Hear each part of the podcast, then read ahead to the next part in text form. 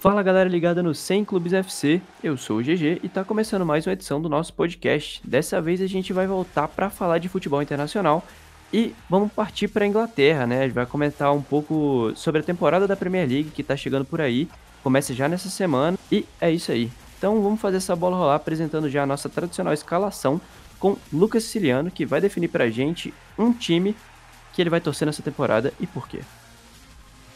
Da Premier League? É, né? Pô, no Vasco tu não vai responder. Cara, acho que eu vou torcer pro time mais fodido pra, pra combinar com o time que eu torço no Brasil. Acho que seria, não sei. Eu tenho que olhar aqui a tabela. Mas talvez eu torça pro Aston Villa, cara. Um time muito simpático. E tá com, É um time contratou... grande, mano. Pra quem não sabe aí, né? O Aston Sim, é um Villa acho que é o grande, segundo, é o quarto maior campeão inglês, se não tô enganado. Sim, é que nem um Vasco. É um grande, Já mas parece que é pequeno. Pá. É, É... Vou torcer ainda mais que eles contrataram o DG, né? O Douglas, então. Inclusive eu fiz um texto sobre ele no, no Clube, quem quiser conferir. É, mas é um time muito simpático. Simpático, eu vou torcer pra eles. Já emendou o Merchan. É, toda essa balela aí que você falou pra torcer pro Manchester City no campeonato que a gente sabe. Também, o- vai ser o, o Aston Villa na parte de baixo e o City na parte de cima. torcer pra que o Aston Villa não seja um Fulham, né, velho? Não vai ser. Eu É. também acho que não. Até porque é um time mais bem treinado e tudo, né? Mais bem estruturado. Aham. E esse outro aí que tá falando é o nosso oráculo, Vitor Savani. Então, eu não quero nem que você fale qual que é a sua torcida, eu quero que você afirme aqui o campeão. Quem que vai levantar a taça no fim do campeonato, Savani? Ah, o City vai ganhar de novo. Savani cravou aí, podem cobrar no final, ele sempre acerta. Mas assim, eu tô torcendo mais pro times é, modestos e simpáticos, tipo o Everton, o Newcastle, o Wolverhampton. Porque não tem um time assim. Eu gosto muito de assistir a Premier League sem torcer pra ninguém, sem compromisso nenhum. É muito bacana ver o City jogar e eu creio que o time do Guardiola é fadado para excelentes campanhas num campeonato de longo prazo. Então, eu acho que eles vão acabar ganhando, mas eu, na torcida para que hajam surpresas também. Tem muito time É. bom se reforçando. Guardiola é o rei dos pontos corridos, né? Não tem nem como. Onde o cara pisa é título. E não só de pontos corridos, né? de- o... Só perdeu dois. Pois é, nos mata-matas do México também, pô, não tem nem como, o cara ganha tudo. Fechou então, nosso time tá escalado e agora a gente vai apresentar como vai ficar o formato dessa edição do nosso podcast, né? É, ele vai contar com a participação especial de torcedores de- dos seis grandes clubes da Inglaterra, o chamado Big Six, que vão nos contar com propriedade quais são as suas expectativas para mais um ano de Premier League. Então, acho melhor a gente já começar pelo atual bicampeão e o Igor Júnior, do podcast Go a Go e fiel torcedor do Manchester City, vai trazer suas palavras de empolgação para os nossos citizens. Manchester City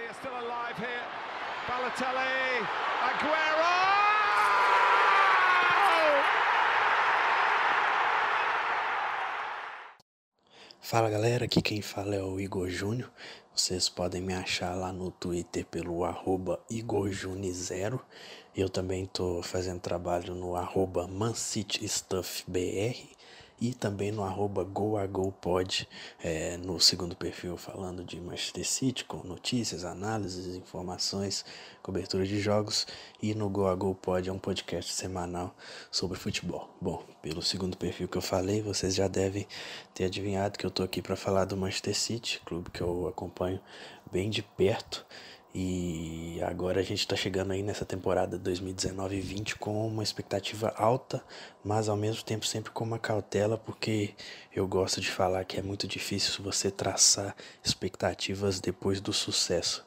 Quando o City fez 100 pontos na Premier League 2017-18, eu comecei a outra temporada falando que a gente ia ter que se acostumar a ver um time tropeçando mais, porque era impossível repetir aquela campanha de 100 pontos. E os caras chegaram lá e fizeram 98 na Premier League seguinte. Então, e além desses 98 pontos, ganharam também as duas Copas Nacionais, conquistando o triplete doméstico, um feito inédito no futebol inglês. Então, o City chega para essa temporada como então? Com um elenco um pouco enfraquecido, porque perdeu o Vincent Company, zagueiro, que era uma liderança fora de campo, mas também dentro de campo. Ele fez um semestre muito bom nessa sua última temporada pelo City. É um cara que jogava pouco em quantidade, mas a qualidade enquanto dele dentro de campo sempre manteve um nível muito alto e deve perder o Leroy Sané e sem repor nenhum dos dois. Eu digo que deve perder o Sané, muita gente pode estranhar porque a janela no futebol inglês fecha no dia 8 agora, enquanto no resto da Europa fica aberta. Então eu ainda vejo o Sané indo para o Bayern nessas semanas restantes de mercado no resto da Europa e não vai haver reposição. Então, inevitavelmente é uma são duas perdas duras pro elenco, porque como eu disse, o Company é uma liderança e o Sané, mesmo que tiver que foi um reserva de luxo, digamos, nessa última temporada, foi um cara que somou 30 participações em gols. Foram 16 gols e 14 assistências, muitos deles, deles na Premier League, inclusive. E aí o City vai ter que dar um jeito de tentar distribuir esses números do Sané por, pelos outros jogadores com o Marres ganhando mais espaço e com o Gabriel Jesus. E, mas também o time conseguiu boas contratações. É, tentou resolver de vez o problema das laterais, trazendo o Cancelo para direita e o Angelino para esquerda, e são jogadores que dão novas opções do Guardiola se ele quiser ter laterais mais ofensivos.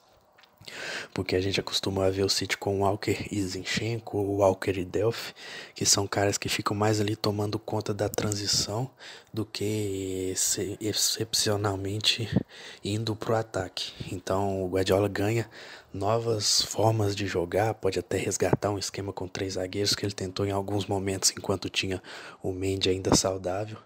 Mas é isso, e sobre o que o torcedor pode sonhar eu acho que a gente pode dizer que é um City que, como eu disse, ganhou o triplete doméstico, é, tem uma coleção de Copas da Liga ganho, vencidas nessa década, voltou a ganhar a FA Cup depois de muito tempo, agora em 2019. Então é um City que pode dar um pé no freio nas competições internas menos importantes e começar a olhar de fato com um carinho e atenção especial maior para a Liga dos Campeões né? Agora com o Rodri para o meio campo também. Então o City ganha uma nova possibilidade de ter no meio campo jogadores ainda mais com a cara do Guardiola para ele fazer seu jogo. Então, a partir do momento que o City vai poder descansar um pouco mais seus atletas nessas copas, porque é uma coisa que eu sempre falei, para você tentar ganhar a Champions, no caso do City, você teria que primeiro conseguir certa dominância doméstica. E o City conseguiu. Então agora é a hora de pular para a Champions e aproveitar que é, a Liga dos Campeões agora não está naquele momento mais que a gente viveu, principalmente no início dessa década, em que começava o campeonato, mas a gente já sabia três semifinalistas, né? Bayern, Real e Barça. A gente está passando por uma mudança de ciclo agora, mudança de ciclo no jeito de jogar, inclusive, que já levou dois times ingleses para a final da última edição. E o City com um De Bruyne de volta, inspirado, que é outro ponto fundamental. Tem tudo para ser um dos favoritos, se olhar com um carinho maior para essa competição. É isso aí, galera. Valeu pelo espaço, tamo junto. Qualquer coisa é só falar. Então vocês ouviram aí o Igor Júnior, torcedor do e agora a gente vai debater um pouco em cima do que ele falou, é, destacando alguns pontos, claro.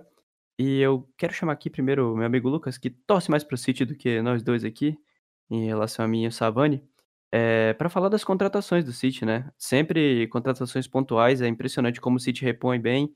E trouxe agora o Cancelo, né? Um ótimo lateral. E também o Rodri, meio-campista do Atlético de Madrid. E como que eles podem agregar nesse time do Guardiola, Lucas? Como que você acha? Eu acho que assim, os dois já chegam basicamente para ser titular. O Rodri não tenho dúvida disso, até porque o Fernandinho, apesar de toda essa qualidade, apesar de toda a importância que ele teve desde que o Guardiola chegou no City, né, ele se tornou basicamente o jogador principal ali na, na marcação do time no meio campo. É, acho que o Fernandinho já passa por uma transição de, de Principalmente agora que o Company saiu, ele tá, até estava vendo em algum lugar que ele possa ser utilizado mais como zagueiro. Então acredito que o Rodri vai chegar e, como titular, e até porque ele é um cara que faz o estilo do Guardiola, cara. É, o, é um volante é, que, o, que o Guardiola ama. Cara que consegue agregar tanto a força física quanto a, a capacidade de, de, de, visão de jogo, de conseguir co construir o jogo por baixo, sempre com passe muito bom. É, então eu, eu, acredito que os dois que os dois possam ter um encaixe perfeito, assim, é uma reposição para o Fernandinho que já passa por um momento de fim de carreira, né? Acredito que essa também seja a última temporada dele em alto nível. Então, acho que é uma, uma reposição absurda, assim, até ainda mais pelo preço que o, que o City pagou, se não me engano, só 70 milhões de euros, 75 milhões, que foi a multa pagou do Atlético. Então, um preço bem abaixo do mercado atual, que é, tá bastante inflado, né? Inflacionado, no caso. É... Em questão ao Cancelo, eu vejo também outro cara que pode ser titular. Não sei se chega assim como, como, como, essa, como essa expectativa, até porque tem o Walker, que também é um cara de muita confiança do Guardiola, mas que tem um estilo muito diferente do Cancelo. Um cara muito mais de marcação, um jogo muito mais físico, né? No jogo aéreo, principalmente, o Walker ajuda muito. Mas acredito também é outro cara que vai ser utilizado bastante como zagueiro essa temporada, até por causa da perda do Company também. E acredito que o Guardiola, como gosta de fazer esse rodízio, gosta de rodar bastante elenco, acredito que ele vai ter que fazer essas mudanças, utilizar jogadores que não são de, da sua posição de origem, mas vão ter que acabar jogando.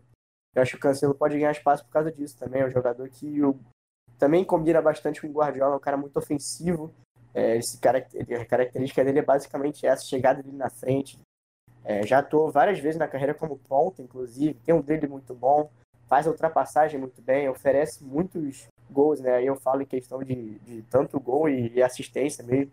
A última temporada, se não me engano, foram oito na Liga Italiana, que é bastante, inclusive, para um time que é conservador, como era a Juventus.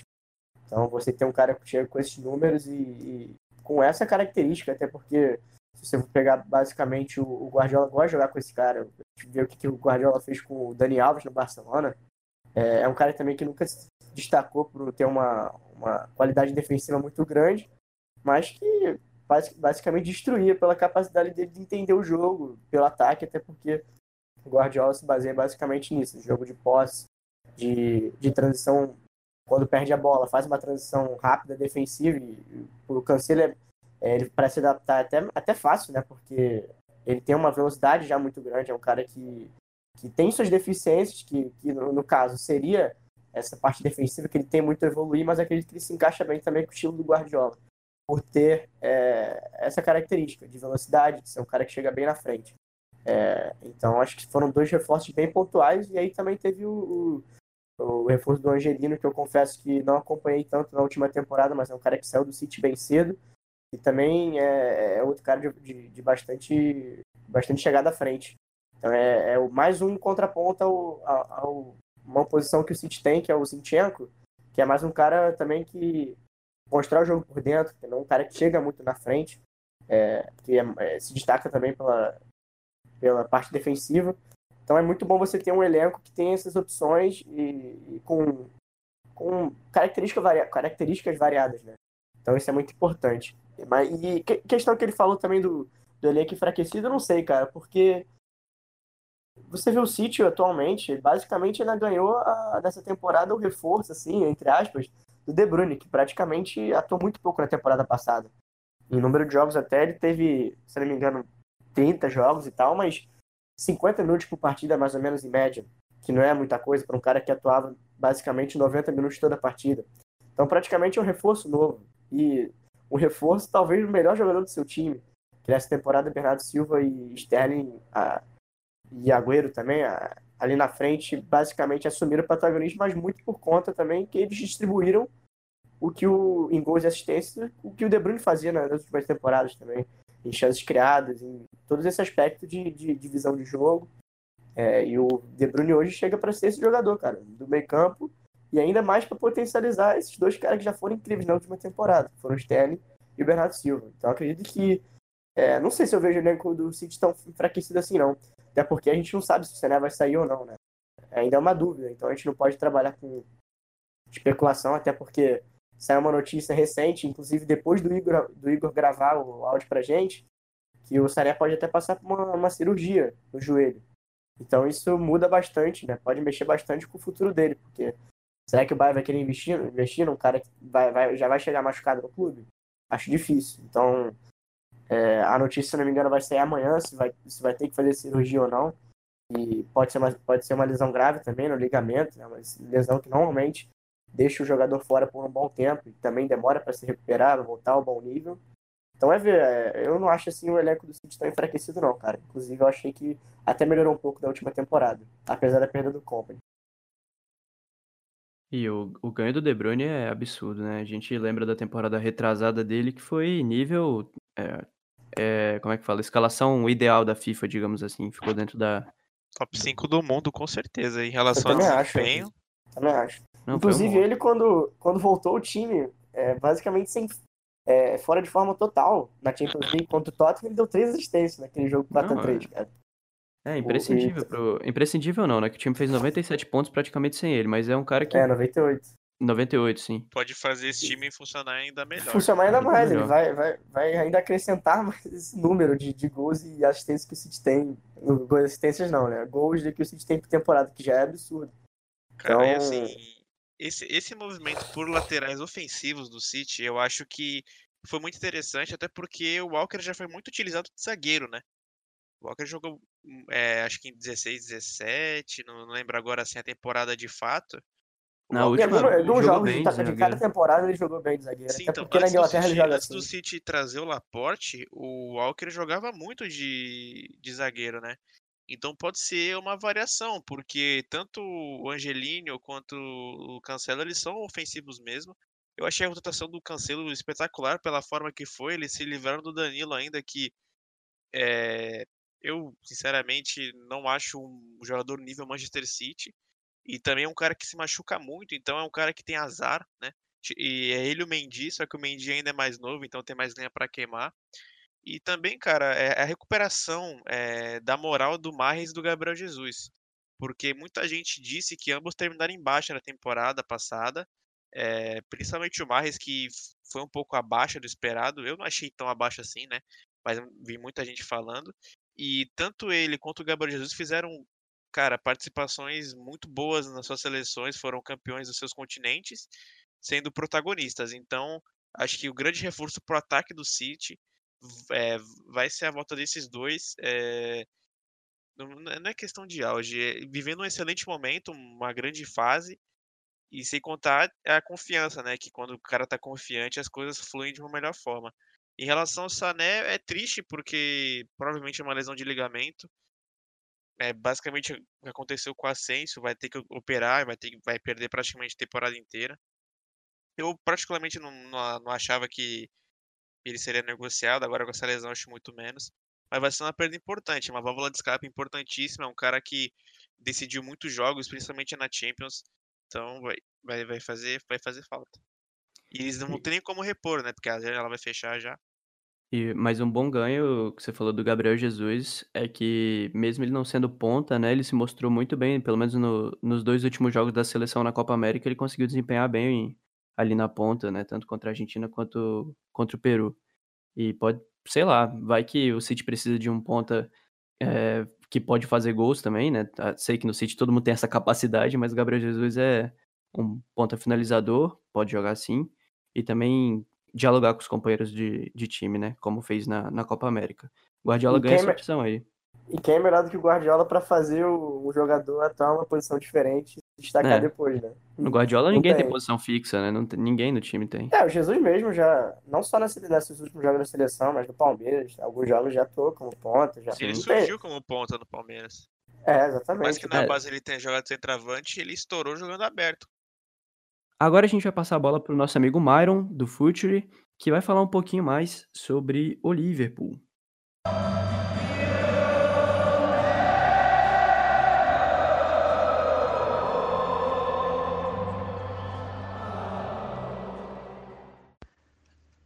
Boa tarde, bom dia, boa noite, sei lá a hora que vocês vão ouvir. Aqui quem tá falando é Mário Rodrigues, né?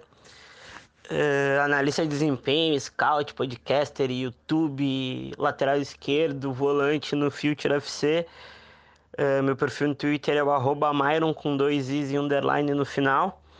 Tô aqui para falar do meu time na Premier League, que é o Liverpool, vice colocado numa campanha histórica, mas o City foi mais histórico ainda mas a temporada acabou brindando com um título merecidíssimo de Champions League, porque o time do Klopp era muito, muito, muito, muito, muito, muito, muito competitivo nos mata-matas e estava calejado da derrota do Real Madrid. Então, vim aqui para falar das expectativas do time da temporada, é, ao convite do, da Gurizada Sem Clubismo aí, o Laurindo, a Bruna, agradecer aí pela moral que vocês dão pro tio. O tio gosta de vocês. Um dia eu tenho que participar um programa inteiro. Cara, a expectativa é brigar por título de novo. Porque o elenco do Liverpool não passou por grandes provações, não foi um elenco que perdeu muita gente, pelo contrário, né? Manteve todo mundo, manteve os pilares. E eu espero que o time seja tão competitivo quanto foi na temporada passada, porque vai estar mais entrosado o azeitamento do Van Dijk com o resto da zaga, Alisson com mais tempo no gol, o trio final, principalmente Salah, Mané, Firmino. E eu acho que o grande reforço, cara, vai ser tu ter Lalana, tu ter o, o Chamberlain e ter o, na minha opinião, ótimo Nabi Keita inteiros. Fabinho mais adaptado também, fazendo um trabalho mais sujo no meio campo, é um nome para a gente ficar de olho, porque foi o grande nome do Liverpool na segunda parte da temporada, principalmente nos confrontos contra o Barcelona. Uh, foi um, na minha opinião, um grande erro do Tite não ter convocado, mas isso aí a gente deixa para debater outra hora. Por que, que vale a pena sonhar, cara? Porque a gente nunca anda sozinho, como já diria aquele cântico da torcida. O Klopp mudou o patamar da equipe, né? A gente não pode dizer que não. O Liverpool era um time que disputava por meio de tabela quando a gente a gente não tinha ele, tinha o bom Brandon Rodgers que vai fazer um trabalho bem legal, inclusive no no no Leicester, que também manteve o time, contratou legal, vai ser um time bem, bem interessante de se ver. E o Klopp conseguiu botar uma mentalidade vencedora no clube, né? Muita gente dizia que o Klopp era superestimado, não sei o quê, mas ele montou um elenco bem de, bem de acordo com o que ele acredita de futebol e com jogadores jovens e com gana de vencer, né? Principalmente o Van Dijk, que é um líder, o Alisson, que na minha opinião foi o melhor goleiro do mundo na temporada passada e tem tudo para repetir nessa. Então é por esses e outros motivos que vale a pena acreditar. Eu também quero que fique de olho no ótimo Brewster, atacante que ficou o ano todo fora por uma lesão ligamentar, agora volta. Eu quero agradecer aí de novo ao Gurizado Sem Clubismo, no que precisar contar comigo, eu tô dentro, eu participo na medida do possível. Tô aqui para tudo e é isso, gurizada. Valeu. Muito sucesso aí para vocês. Quando sair o link, me avisem para eu divulgar. Uh, gosto muito do trabalho de vocês. Tamo junto sempre aí. Valeu. E não esqueça Future FC no Twitter, uh, no YouTube. A gente tá tendo vídeo de canal todo dia lá com o Gabriel Corrêa falando sobre as novidades da bola, tá bom? Valeu. De novo, tamo junto no que precisar. Cá estou. Valeu, valeu, valeu. Então, vocês acabaram de ouvir o Myron Rodrigues, a gente que é fã, a gente que agradece, e as portas da casa estão sempre abertas para ele. É, ainda não deu para a gente gravar um podcast com ele junto aqui, mas as duas participações já foram excelentes. Então, Savani, o é, que, que a gente pode trazer desse Liverpool para acrescentar esse papo do Myron? Cara, primeiro, é, ter feito a manutenção dos principais jogadores, né? É, li aí que o Fabinho recebeu proposta do Real Madrid, não sei se procede, mas ele é um cara fundamental na sustentação do esquema do Klopp. Foi a partir da entrada dele que as coisas começaram a funcionar de uma melhor forma. E também o Oxley Chamberlain, que é um cara que o Klopp recuperou na última temporada, ele teve uma lesão muito séria, perdeu metade da temporada passada, a temporada do título da Champions. É, ele tem uma lesão similar à do Brewster, de, de ligamento, então perdeu muito tempo, jogadores importantíssimos na rotação porque na Inglaterra o calendário é frenético, né, na metade da temporada. E é basicamente isso, a manutenção foi mais importante e você tem jogadores como Van Dijk, como Fabinho, como o trio de ataque que estão lá intactos, eu acho que a base é, é tá lá e eles vão vão brigar de novo automaticamente. Eu acho que a manutenção no trabalho é muito, é, acho que é tão importante quanto contratações quando se tratam de títulos, né? É o mesmo caso do City, é o mesmo do Liverpool. Treinadores continuam, alguns reforços pontuais no caso do City, outros que já estavam no elenco do Liverpool. Então eu vejo que pode ser uma temporada é, muito promissora e que o Liverpool tem o potencial de fazer uma campanha, não sei se igual à da temporada passada, né? Porque foi um negócio muito absurdo, mas no mesmo naipe, com certeza. É, e Lucas, a gente viu na temporada passada que mesmo fazendo 97 pontos, o Liverpool teve uns momentos de instabilidade, né? Às vezes ele que falta um pouquinho mais de elenco. É, quem que cê, qual que você acha que é o ponto fraco desse time e o que, que o time poderia ter melhorado nesse mercado de transferência? É, exatamente o que você falou. Acho que o, o elenco não só é em posições específicas, mas acho que o meio campo agora, até como o Myron falou, é, tá até mais recheado, até por conta, é, não por causa de contratações que o Liverpool não fez para esse setor, mas sim por conta dessas voltas. Na Keita que se machucou bastante na temporada passada, viveu também momentos irregulares. É, Espera-se que ele agora esteja 100% e atue por boa parte da temporada. É um ótimo reforço, por assim dizer, né? Assim como eu falei do De Bruyne. Mesma coisa do Oxlade, que na reta final de 2017 2018, principalmente na Champions League, o jogo que ele fez contra o City, absurdo. É, naquela reta final ele tinha sido muito importante, né, tanto na Premier League quanto na, na Champions. E foi uma perda muito importante para o City para o Liverpool em questão de elenco nessa última temporada. E eu acho que você ter ele de volta agora vai ser muito importante. Mas acho que ainda eu, eu vejo assim uma, uma, uma deficiência grande em questão de elenco na, na defesa e no ataque. Até porque, por mais que o Origi tenha sido o herói do, do Liverpool na temporada passada, fez aquilo que ele fez contra o Barcelona, os dois gols, é, deixou o Liverpool vivo é, para a última rodada também. Ele fez o gol contra o Newcastle, isso, Newcastle, é, é isso. Ele fez, que é do Rafa Benítez, tá certo. Aí ele fez na. deixou o Liverpool vivo e tal. Ele fez uma, uma, uma ótima foi um ótimo final de temporada, teve até seu contrato renovado, inclusive, mas se você perde Salah, Firmino ou Mané, qualquer um desses três, você consegue ver uma, uma, um nível assim de pouca disparidade entre, entre eles e o, e o Origi?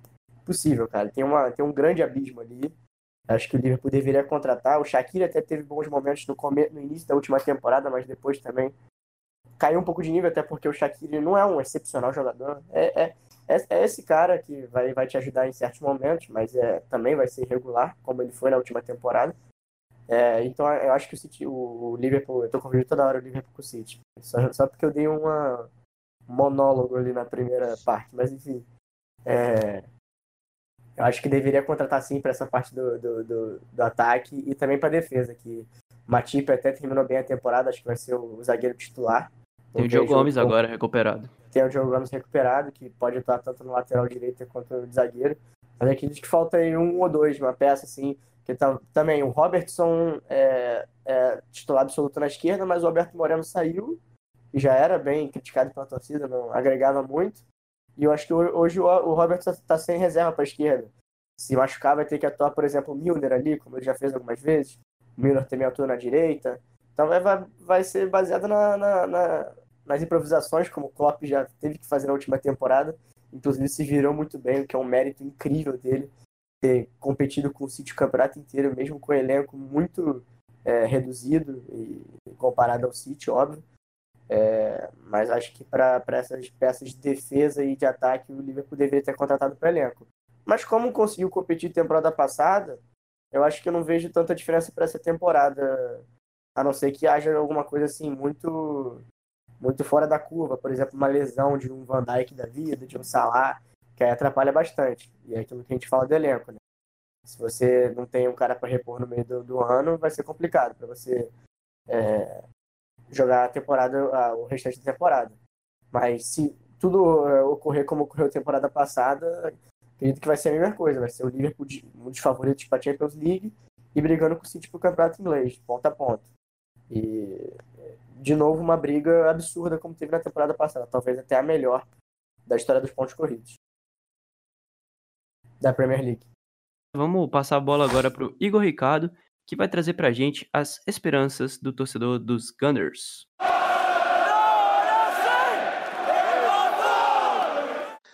E aí, pessoal do Sem Clubismo, um bom momento para vocês que estão me ouvindo. Meu nome é Igor Ricardo, eu sou do podcast Pebolim, a gente está no Spotify, se você quiser dar uma conferida.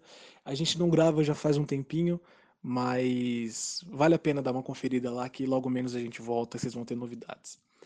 O pessoal do podcast me chamou para falar um pouco sobre o Arsenal, sobre o que a gente pode ter como expectativa para o futuro.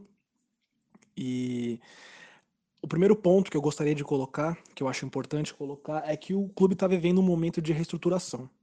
Né?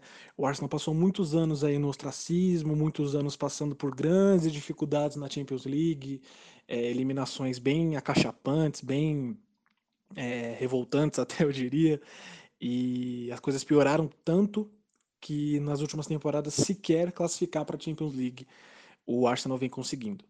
Né? O Wenger saiu do clube depois de 22 anos aí no comando e a primeira peça dessa reestruturação, desse pensamento para o futuro, foi o Nay Emery, que é um treinador que teve boas passagens na Espanha, teve uma passagem no PSG que ficou um pouco abaixo da expectativa, mas sempre se mostrou um cara muito criativo, um cara muito apaixonado, muito dedicado, né? E nessa primeira temporada ele já mostrou que ele pode fazer o time ter um rendimento excelente, fez uma ótima Europa League, apesar de ter perdido a final de maneira um pouco é, fortuita e exagerada, né? Foi um 4 a 1 ali para o Chelsea. E agora juntam-se a ele o Edu Gaspar, que foi um cara que já passou por um processo parecido aqui no Brasil com o Corinthians, que ele colocou o Corinthians como um dos maiores vencedores aqui no, a nível nacional aqui no Brasil, e o Raul Sanlerre, que é um cara já mais experiente, que trabalhou no Barcelona por bastante tempo e que tem um grande conhecimento aí de negociações e de mercado, né? Desde a temporada passada, o Arsenal, que já conta com um elenco bastante experiente, né? Tem aí como, como grandes referências o Aubameyang, o Lacazette, o Ozil, recentemente chegou o Sócrates, o zagueiro, o Granit Xhaka também. É, o Arsenal tem começado a mostrar um pouco mais de atenção, a mostrar um pouco mais de dedicação com relação a jogadores jovens de boa projeção, né? Porque a ideia é construir uma base para o futuro. Essa tônica ela já começou a aparecer na temporada passada, quando chegaram o Torreira e o Guendouzi. Né? O Torreira veio da Sampdoria e o Guendouzi veio da, da França.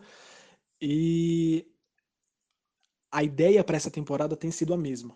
Né? A gente vê na chegada do Gabriel Martinelli, que veio daqui do Ituano, um mercado bem distante, né, lá do, da Inglaterra, e aí o mérito que a gente tem que dar com certeza para o do Gaspar por ter feito essa, essa prospecção, depois o Arsenal contratou o Dani Sebadios, do Real Madrid, que é um cara que sempre mostrou muito talento, muito potencial, só que não vinha tendo espaço. O Arsenal confirmou também com a contratação do William Saliba, que é um zagueiro do Saint Etienne, que é tido na França como grande, grande potencial para o futuro, que já foi emprestado de volta para maturar um pouco mais por lá e depois chegar mais pronto. E a, a grande contratação do, do Arsenal na temporada na janela foi o Nicolas Pepe, né, que vinha sendo disputado aí por Napoli, PSG, Manchester United, até o Liverpool, e acabou que o Arsenal conseguiu superar todos esses adversários e fazer uma contratação bem bombástica até, levando em consideração o curto orçamento para a temporada, porque não classificou para a Champions League, está tendo que lidar com um orçamento digno de Europa League, né? É o que está tendo por enquanto. Paciência eu sempre fui um cara que mantém muito o pé no chão em relação ao Arsenal, por conta dos problemas administrativos, por conta do ostracismo no qual o Wenger acabou entrando ali no final da passagem, misturado com todos os problemas envolvendo o dono do clube, que muitas vezes foi questionado se ele tinha realmente interesse em montar equipes competitivas, né? E é a primeira vez que eu olho para o projeto, que eu olho para as pessoas envolvidas, que eu vejo a qualidade dos jogadores que estão que já estão no grupo e que estão para chegar e que eu me sinto otimista, mas não para agora. Eu me sinto otimista com o futuro. Né? O Arsenal é um clube divertido de assistir, se mostrou é, é, é, com boas capacidades na temporada passada, teve um momento muito bom ali na, na Europa League. Infelizmente acabou perdendo a final para o Chelsea de maneira até um pouco exagerada, né? que foi uma goleada e tudo mais. Mas a gente vê que com as peças certas, né? a gente vê que com é, é, é, uma arquitetura bem feita, bem planejada, pensando no futuro, a coisa pode andar. A gente é, é, muito perceptível que o que, na minha opinião, né, é muito perceptível que o Unai Emery é o cara que pode dar o, o, o tom dessa guinada do Arsenal de volta é, é a competir no, no nível mais alto. Só que o torcedor precisa entender que o momento ainda não é esse. Né? Eu digo que vale a pena sonhar, mas não vale a pena sonhar com um título da Premier League agora, por exemplo sabe? O Arsenal é um time que, que conseguindo extrair o melhor de todo mundo, pode ganhar uma FA Cup, pode chegar longe na Europa League e ganhar o título mais uma e tentar ganhar o título mais uma vez, como foi na última temporada, né? Para daí começar a pensar passo a passo a subir os degraus, né? Como foi o Liverpool, a gente viu que o Liverpool para chegar nessa final da Champions League e para ser campeão apanhou muito, chegou numa final e perdeu, né? O Tottenham que é um clube agora que, gosta a gente ou não, é um grande competidor no, no, na Inglaterra, também passou por um processo muito longo de estruturação, de investir em jogadores de boa projeção, num treinador inteligente. Né? Eu vejo o Arsenal começando a, tra a traçar ali um caminho parecido, né? pensando no futuro. E a consciência dentro do clube também é essa, né? de entender o processo, de entender a construção das coisas, né? de entender que não é uma mágica, não é um grande investimento que vai vir de uma hora para outra e vai mudar as coisas da água para o vinho. Né? Então o torcedor pode sonhar, desde que entenda. Né? Eu penso assim. É, eu queria agradecer a participação curtinha, mas se vocês quiserem contar comigo aí para um futuro próximo para estar tá ajudando, eu vou estar tá aqui de muito bom grado. E é isso. Um abraço para todo mundo que está ouvindo. Então é isso aí. O Igor trouxe palavras de pé no chão para o torcedor do Arsenal para acreditar no processo, que uma hora os frutos serão colhidos.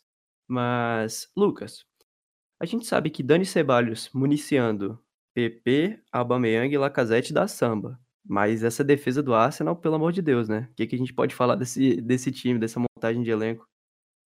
Esse é o famoso. Prefiro ganhar todo jogo de, de 10 a 9 a ganhar de 1 a 0, né? Porque, cara, é, realmente a, o Arsenal, a, pro, a proporção que ele teve contratando bem na, na, pro ataque, porque primeiramente falando do Sebajos, assim, acho que por mais que seja empréstimo, talvez seja a grande bomba assim de custo-benefício da temporada. É, é a gente ainda não sabe se tem uma, uma cláusula de, de opção de compra. A do Kovacic, por exemplo, também chegou dizendo que era só empréstimo, mas no final ele acabou sendo vendido ao, ao, ao Chelsea no final dessa temporada, no início dessa, né? Até por conta de desejo do jogador. O Sebas a gente não sabe o que vai ser, mas enfim, chegando de graça, assim, pelo menos por uma temporada, ter o Sebadios, cara, que é. Eu considero ele com potencial, assim, para ser um dos melhores meio-campistas, assim, é, um, pelo menos os mais técnicos, assim, no mundo, cara, porque é incrível como o Zidane, ele não tem. Não, não, não sabe usar os jovens. Cara, ele simplesmente ignora o fato dele ser. Talvez o Sebadios seria titular para mim nessa temporada no Real Madrid.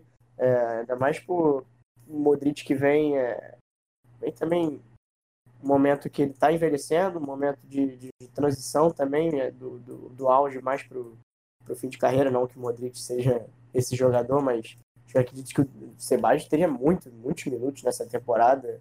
É, e você praticamente entregar assim pro, pro Arsenal basicamente um presente, cara. E ainda mais tendo o Torreira ao lado dele, que também acho que são os jogadores que se completam bastante. O Torreira, principalmente pela capacidade defensiva dele absurda e o Sebajos, que tem uma, uma, uma, chegada na frente, uma, uma visão de jogo muito boa, um cara que consegue até consigo ver ele, ele num futuro assim, atuando até com camisa 10, por que não?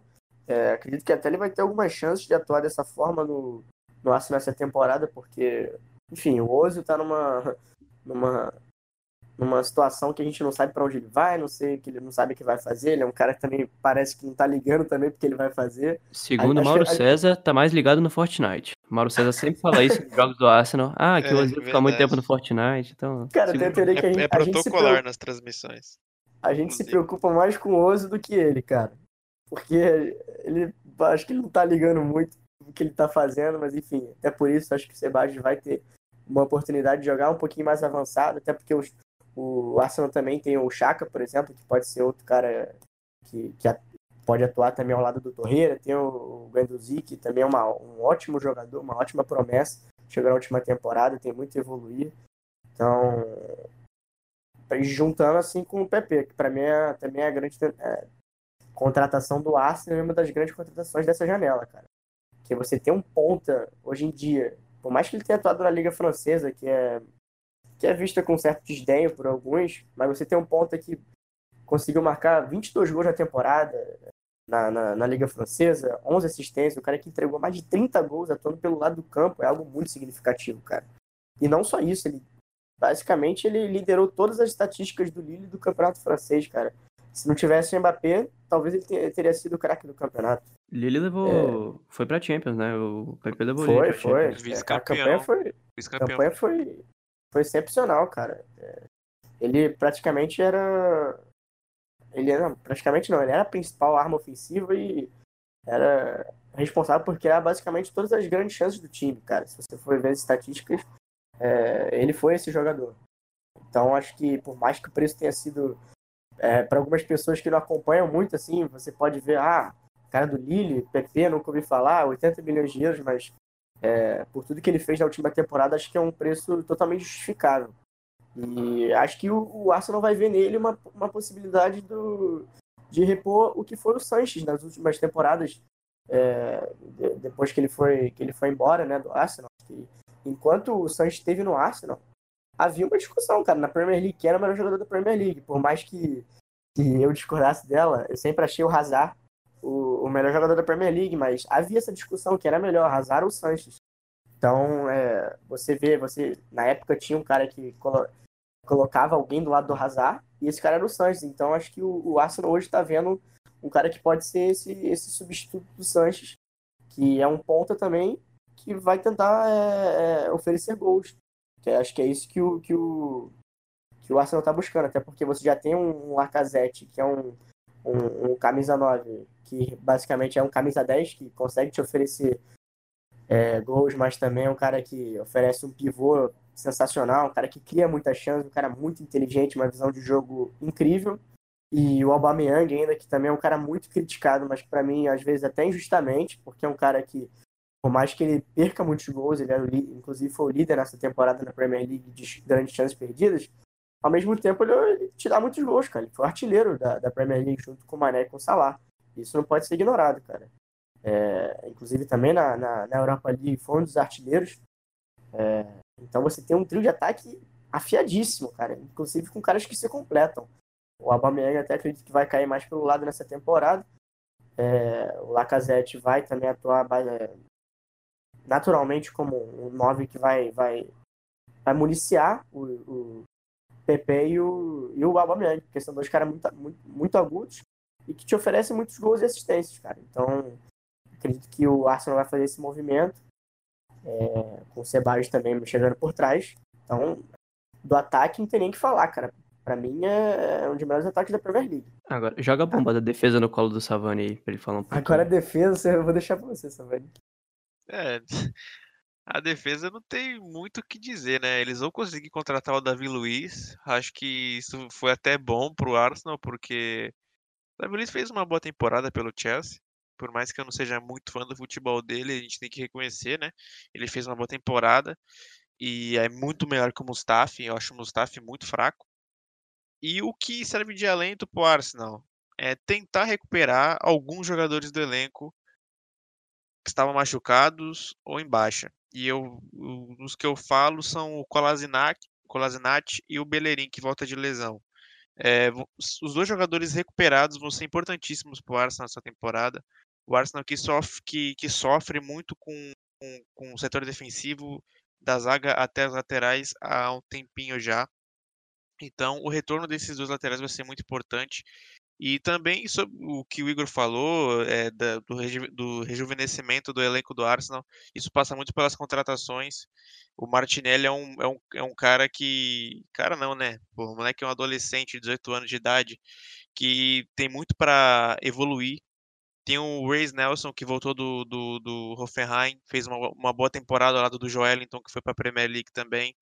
E, passa muito por, essa, por esse reju rejuvenescimento. Eu acho que a chegada do Dani Ceballos, por mais que seja por uma temporada só, vai ser fundamental. O Dani Ceballos é um jogador que eu não tenho nem palavras para descrever.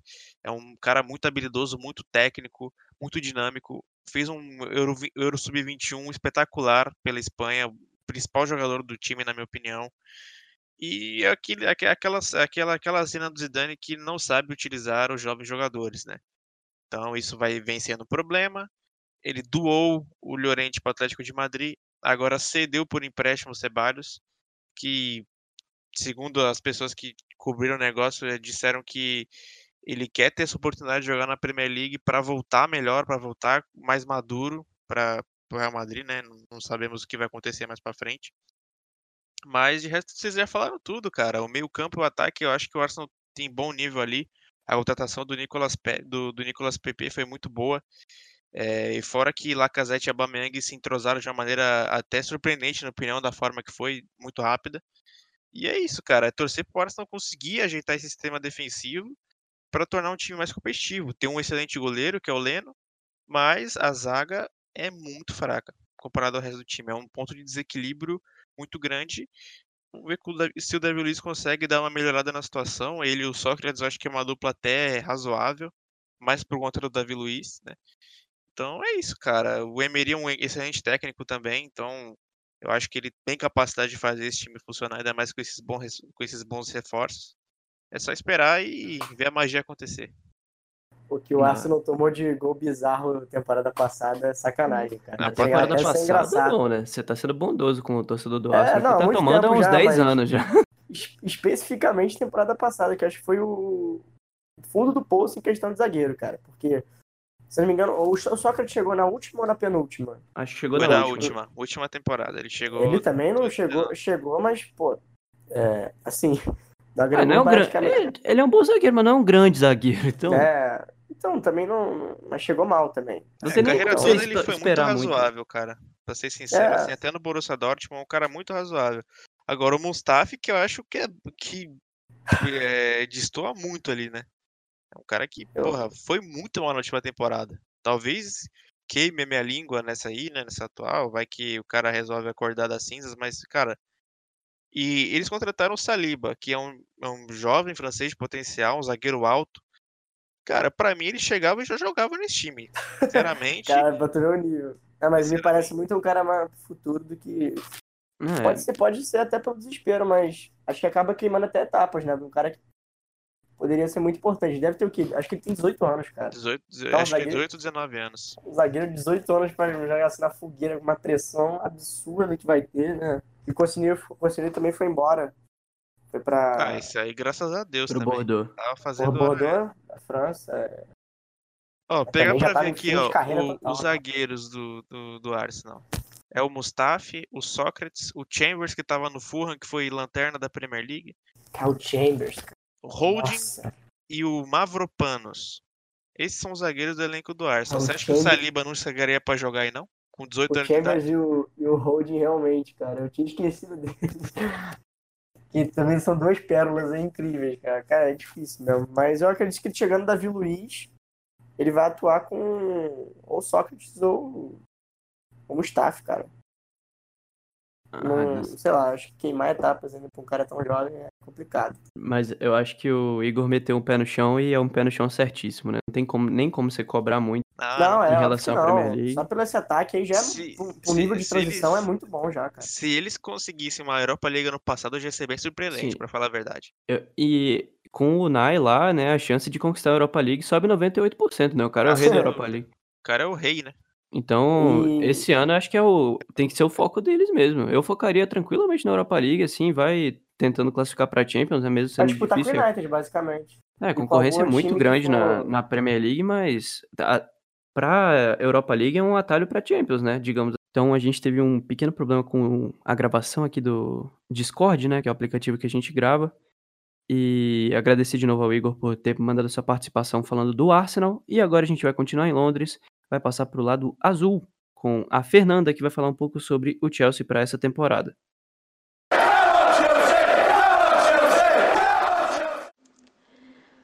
Meu nome é Fernanda Gorito, sou torcedora do Chelsea e participarei do podcast Sem Clubismo para falar um pouco sobre as expectativas do clube para essa temporada.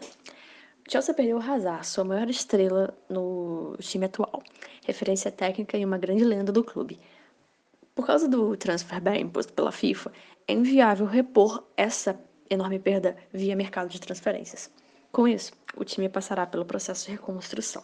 A base é boa, tem vários jogadores capazes de jogar no time pr- profissional e serão utilizados nessa temporada.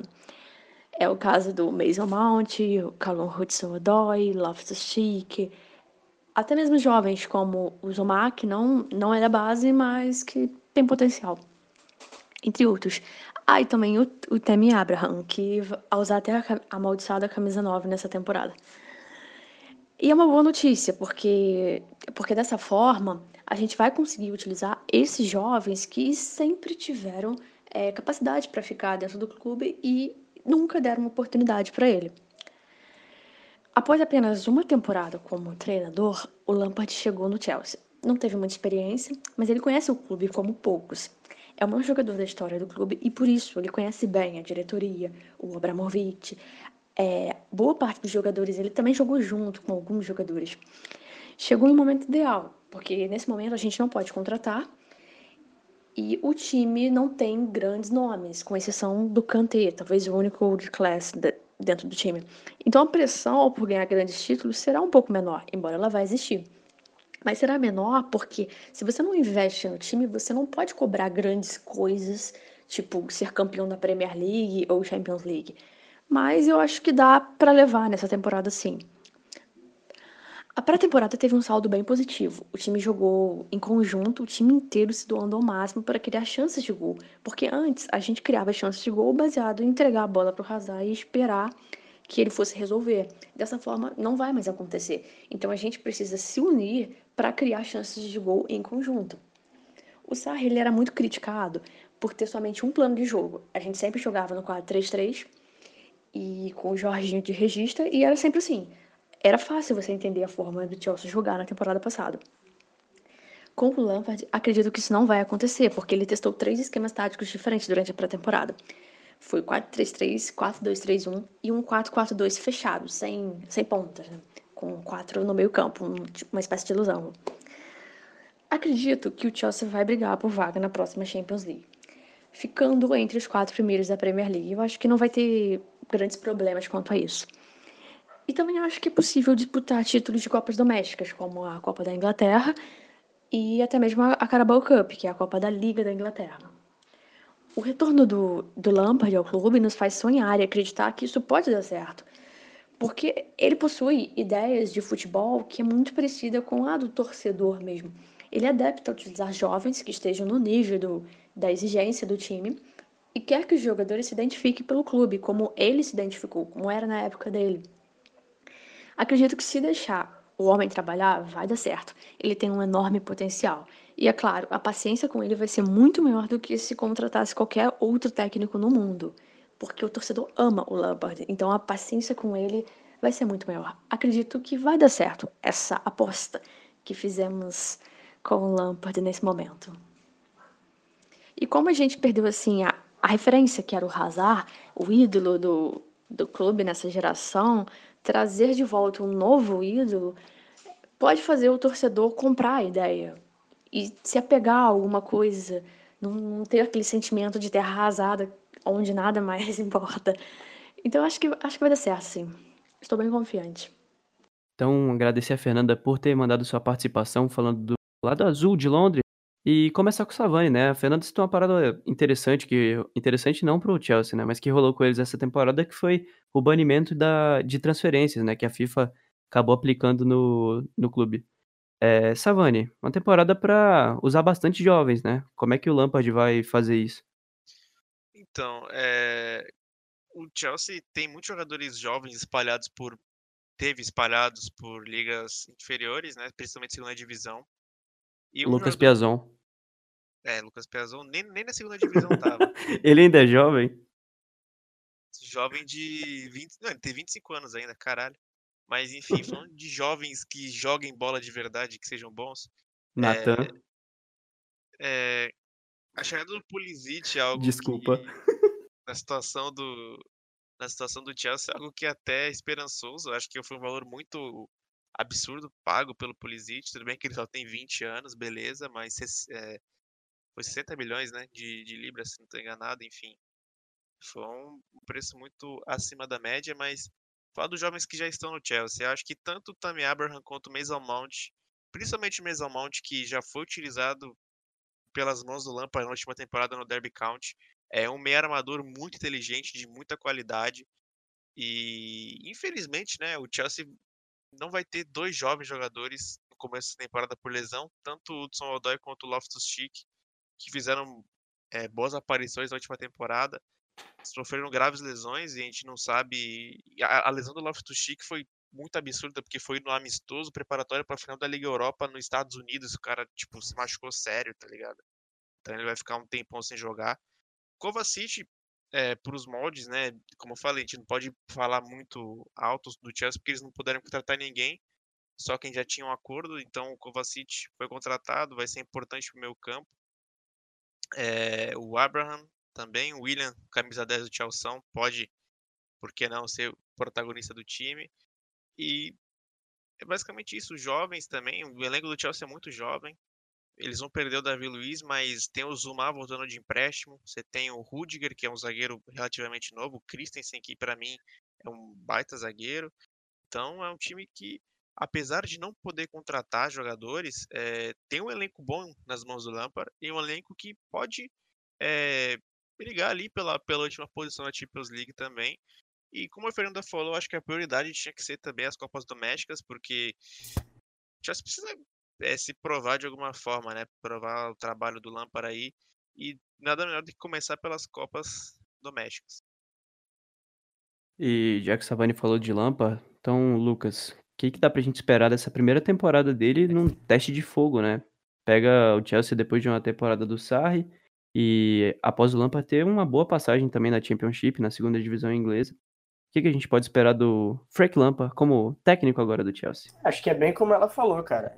Por, por tudo que ele representa o clube. Basicamente, ele, Drogba e Terry são os três maiores ídolos do Chelsea, assim. Então, acredito que a paciência, assim, por dizer, que normalmente o Chelsea não tem pelos seus técnicos. É só você ver, por exemplo, que o que, que o Chelsea fez com o Mourinho, que é uma lenda do clube. Basicamente, quando o time estava mal, mal das pernas, 15 lugar, sei lá, acho que na temporada de 15, 16, basicamente chutaram ele do clube. A, a torcida, a torcida, assim, por dizer, estava a favor dele. Acredito que ainda tem adeptos até hoje, até porque o cara é muito querido, mas a diretoria normalmente é conhecida por queimar muitos técnicos. Fez a mesma coisa com o Conte, saiu obrigado no final. O Sarri tiveram também algumas farpas, assim, mais com o elenco também, né? É, então, assim, a relação do Chelsea com sua torcida, com o seu com a diretoria e jogadores é sempre bem conturbada. Não dá para entender muito bem o que acontece ali. Mas acho que o Lampard chega para ser um, um dos zodiacos nesse aspecto, porque é basicamente uma unanimidade no clube. É... Serve como escudo, é, né, mais ou menos. Exatamente. Mas ao mesmo tempo é, é muito arriscado, porque se não dá certo, você basicamente queima um cara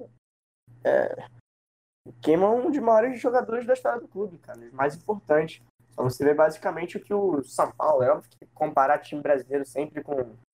com...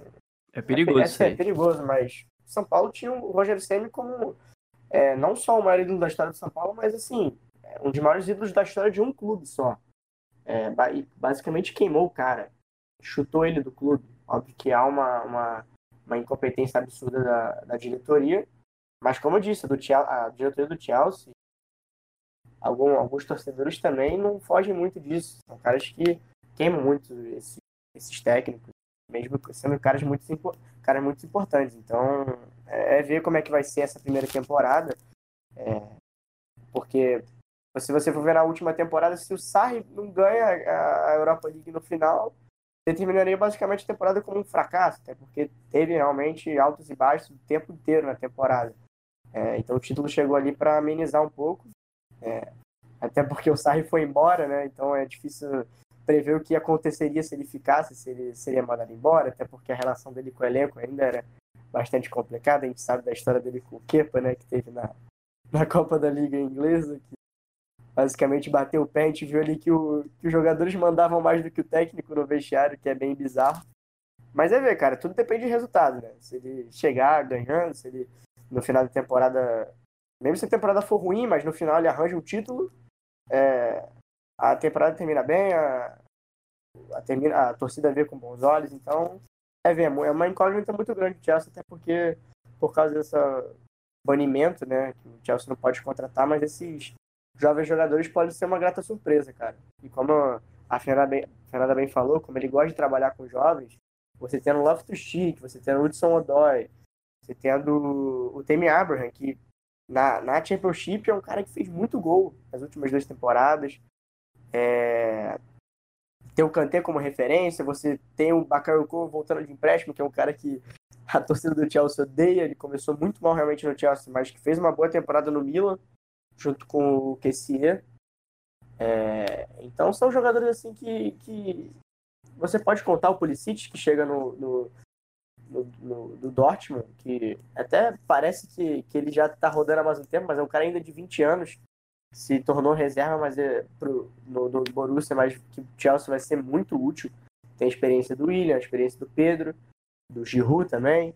Então, assim, é um Chelsea que não, não vai brigar por muita coisa, obviamente, por causa desse, desse quesito de você não poder contratar.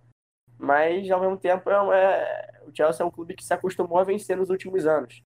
É um dos clubes ingleses mais vencedores. Então, naturalmente, é uma torcida muito exigente.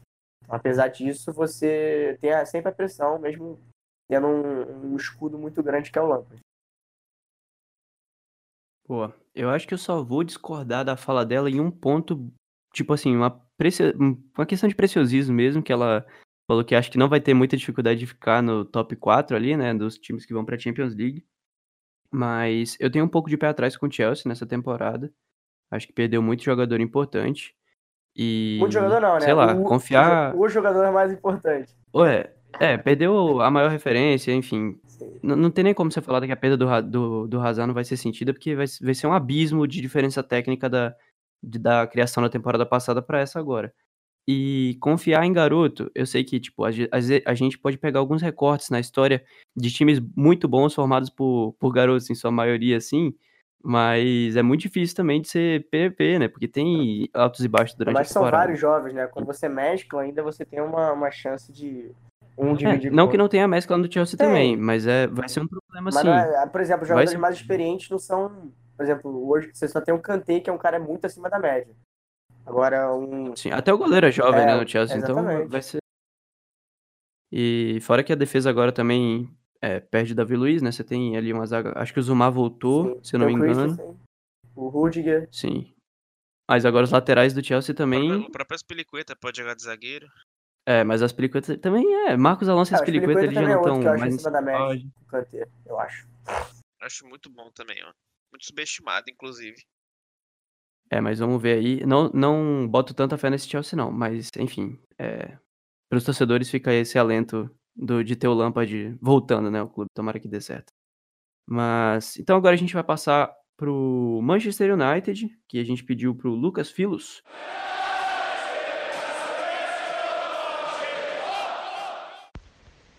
Fala galera do Sem Clubismo, meu nome é Lucas Filos, eu sou torcedor do Manchester United e até pouco tempo atrás tinha um blog no ESPN FC. Aí o, o projeto foi encerrado lá e agora estou escrevendo no Premier League Brasil e também no Futuri. Eu tenho uma expectativa meio um pouco até distorcida da realidade que os torcedores estão imaginando, mas essa expectativa é mais uma aposta, digamos assim, mais uma intuição do que baseada em, em análises frias, digamos assim. Porque se a gente pensar que depois, por exemplo, da derrota para o Everton por 4 a 0 ali na reta final da temporada, a, o papo era de que muitos jogadores do elenco não estariam mais ali, não faziam por merecer o, usar a camisa do Manchester United e que o clube ia mesmo para cima de vários alvos bem interessantes, não só de nome, mas que preenchessem lacunas visíveis no elenco, como meio-campo, ponta direita e conseguir tirar um pouco também do peso das costas do Pogba, porque quando ele tá mal, o time vai mal e a gente não pode depender tanto de um jogador que não estava nos momentos mais consistentes na última temporada. Mesmo assim, ele segue sendo nosso melhor jogador e é, na verdade, a grande notícia da pré-temporada porque a gente conseguiu manter.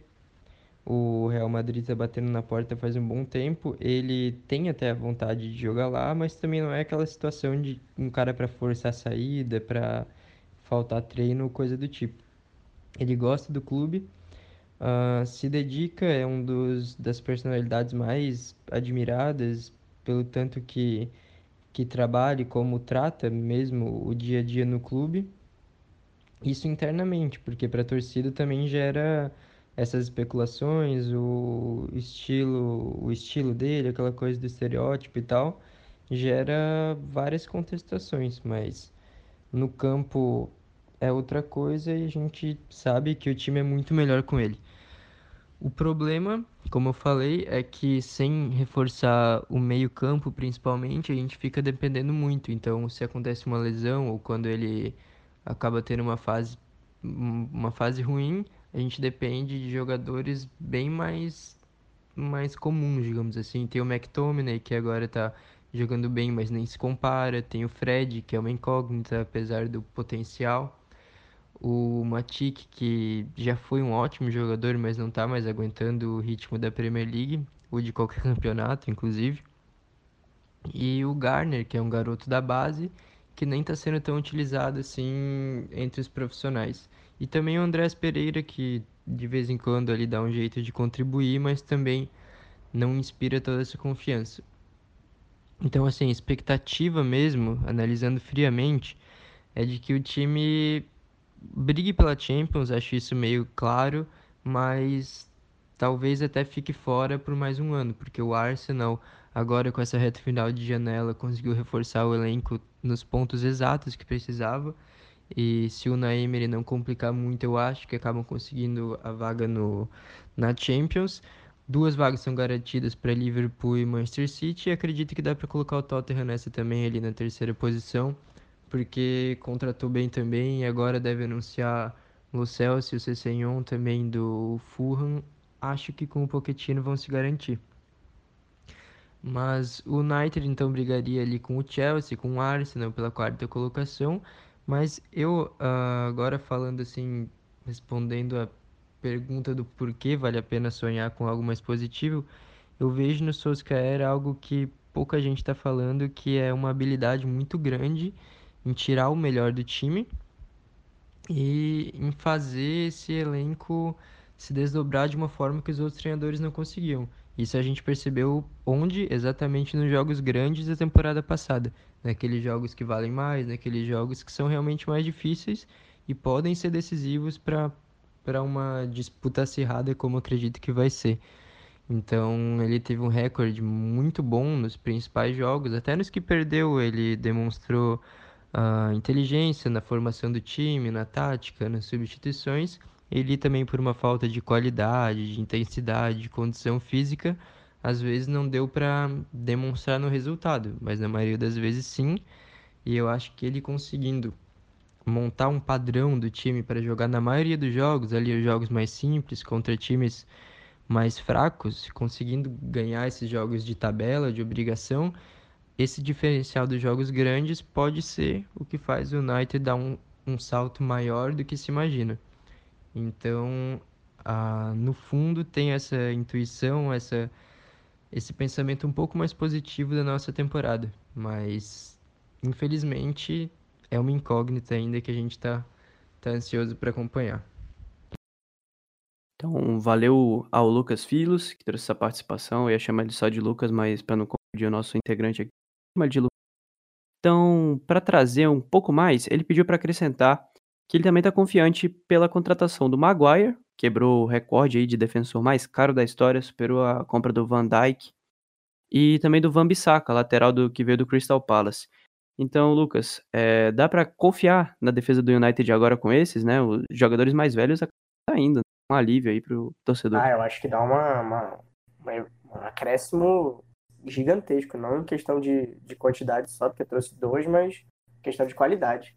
É, mesmo que você tenha, você tenha tido um, um, um Dalot na, na última temporada, que até fez, teve, bom, teve, teve bons momentos, mas o Wabsaka é um cara que se destacou demais no, no Crystal Palace, um cara que, defensi principalmente defensivamente, ele é um cara que se, se destacou muito, muito bem no design, marcando o corredor, cara num, num contra um tanto defensivo, é, como ofensivo também, ele é, ele é, um cara que se destaca muito bem.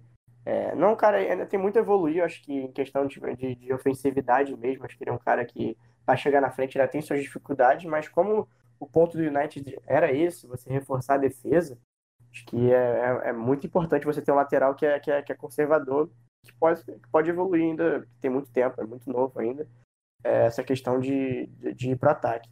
E em relação ao Maguire, apesar do preço, eu sempre vejo com, com olhos diferentes a questão do, do, do preço, até porque, cara, é, a Premier League é assim mesmo, a gente tem que começar a aceitar isso, que o mercado interno ele é muito inflacionado. Até porque você tem a questão do visto, você tem a questão de, de precisar de ter um mínimo ali de jogadores ingleses no elenco. Então, você tem um jogador inglês que atua na Premier League, que já está testado lá, ele basicamente vai ser muito caro. Não adianta, ainda mais o, o Maguire. Testado em Copa do Mundo, É, exatamente, né? ele fez uma ótima Copa. É, acredito que ele vai, vai ter até um certo preconceito da, da galera. É, em- alguns com razão e outros, outros não, mas enfim, eu acho que o Maguire é um zagueiro com, com qualidade, sim, cara. É um cara que vai é, acrescentar muito essa zaga do United de que se você tirar ali o Lindelof e o Bailly, que basicamente não jogam, isso é uma pena, inclusive, que pra mim ele é um cara que tem muita qualidade. É, se você tivesse ele à disposição, acho que aí sim você teria uma zaga à altura do United. Mas como você não pode contar com ele, acho que ele, o, Maguire ali com o Lindelof, eles são as, as peças basicamente que vão ditar o que vai ser a temporada é, defensivamente do United, cara.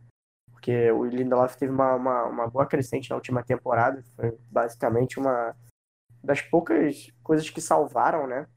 É, tirando ali a, a- talvez a reta final do Pogba, que, reta final não, né? Basicamente quando o Mourinho saiu e o Solskjaer assumiu aquela sequência do Pogba foi muito boa, mas a, a evolução do Lindelof que ele teve da, última, da, da penúltima temporada para essa última foi muito grande. Então ele vai combinar muito bem com, com, com o Maguire, então acredito que o United evoluiu muito. É, a lateral esquerda que é aquele problema, né? Vai ter ainda o, ou o Luke Só Shaw. tem o Luke Shaw. É, ou- só o Luke Shaw, na verdade. É, eu, eu acho Young que pode Pelo amor de Deus, lá. né? Acho que o, Deus me acho que o livre. cara. que ninguém aguenta mais Ashley Young, cara. Esse cara, meu Deus do céu, parece que ele joga futebol há 15 anos no United. 34 anos de idade. Não, no, no United tem sempre esses, né? Tem Phil Jones, Nossa, tem Phil Smalling, Jones, parece não que pode nem falar o nome do Phil Jones. há muito tempo. É, não, o torcedor do United que tá ouvindo isso aqui já deve ter morrido do coração quando eu citei esses três caras em sequência, né? Meu Deus do céu. Mas- Smalley ainda, Rorro. Nossa. Não, este- é, a importância do Maguire, é, eu não vou. É foda você falar agora assim, porque o Van Dijk ele fez uma diferença absurda do, no sistema defensivo do Liverpool. A gente zoava muito do Arsenal, e assim como a gente zoava do Liverpool, né? A gente zoou do Arsenal, assim como a gente zoava do Liverpool, porque o time tomava uns gols idiotas, assim. é, quando tinha Lovren, quando tinha. Quem mais? É, Pô, tinha. Skirtle, É, tinha o. Eles contrataram o Clavan também, que eu nem Clavan, é. era. Então, e aí Sacou? chega o Van Dijk, é a importância de você ter um- uma referência mesmo no setor. O Van Dijk espana todas as bolas, parece que é um imã o cara, bola- todas as bolas vão nele, e acredito que o Maguire vai ser a mesma coisa no United, né? Então, que- é um cara que vai trazer retorno imediato. Eu acredito que o United investiu muito por causa disso mesmo, né? É, e Por ser testado e tudo só mais. pra esclarecer, assim, eu acho que tem uma diferença aí, porque o Van Dijk, jogando no Southampton, pra mim ele já era um dos melhores zagueiros, assim, da Premier League. Sim, mas- sim. É, comparar os dois Não, é foda também. Tipo, o Van Dijk é o melhor zagueiro do mundo o mim. que você quis dizer, assim, porque se o Maguire der certo, por mais que o preço tenha sido absurdo, ele deu certo, cara. Ninguém vai lembrar quanto foi o preço dele, tá ligado? Eu acho que tem essa. Uhum. Quer dizer, ninguém vai lembrar, não. Sempre vai ter aquele cara que vai, ah, não sei o quê, 80 milhões.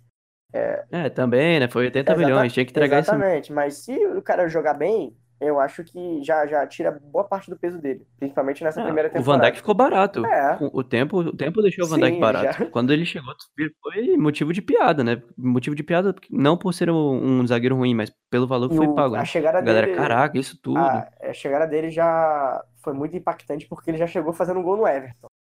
Então acho que você Não, eu, vou- começar com. eu sou apaixonado por ele, não tem nem como Você falar. começar. Moleque Se o, se o Maguire fizer uma primeira temporada muito boa, acho que já, já quebra bastante o gelo, já, já, já dá uma diminuída Sim. boa na pressão. É, E fora que, do jeito que o Southgate usa ele na Inglaterra, se ele, se ele conseguir, se o Solskjaer conseguir aproveitar isso A bola também, aérea dele é muito boa, cara. é, nossa, ganha demais o United. todas. Mas, fala aí. Cara, aí, a, a, a porcentagem de média aérea dele acho que é superior à do Van Dijk, inclusive. Olha que o Van Dijk é um, porra, é um monstro no jogo aéreo também. E, e desde a da época da Copa do Mundo, dos nossos podcasts da Copa, eu falava do Maguire. Savani é a fã dele. física dele. Fãs, Cara, ele é um zagueiro muito bom, cara.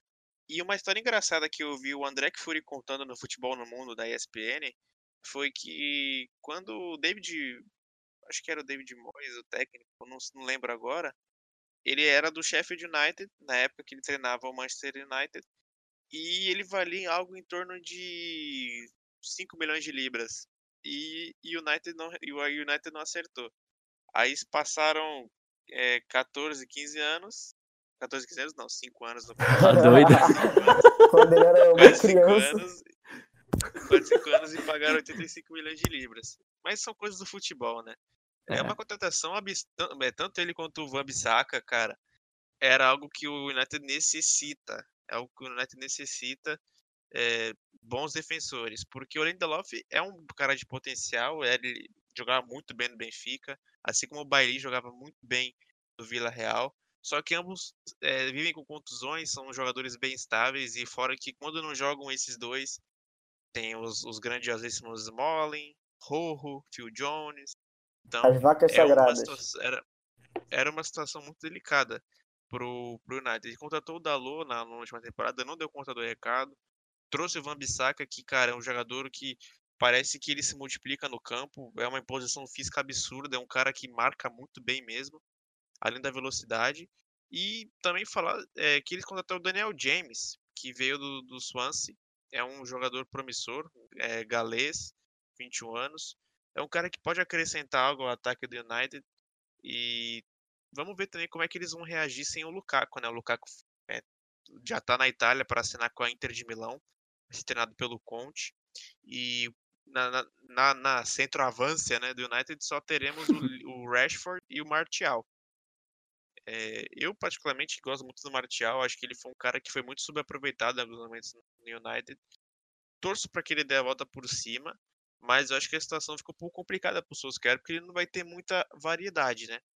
Vai ter dois bons jogadores, dois jovens para desenvolver, mas a gente não tem como cravar assim quem vai ser o dono da, da, da, da camisa 9, entre aspas.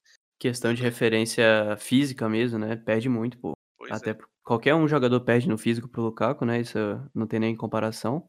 Mas aquele jogador que tem uma alternativa de jogo diferente, mais ou menos como foi o Llorente no Tottenham na temporada passada, que entrava no segundo tempo dos jogos para, sei lá, disputar uma bola aérea ou ganhar até gols dentro da área, né? Fazer gols de jogada aérea, assim.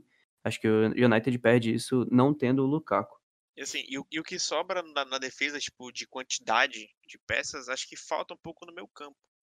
O próprio Lucas o, falou, né, no, no, no comentário dele do Matite, é, do McTominay, que agora vem ganhando projeção, Andreas Pereira, que não são jogadores muito confiáveis pro meu campo. E o United corre o risco de perder o Pogba ainda, que é uma referência do time, né?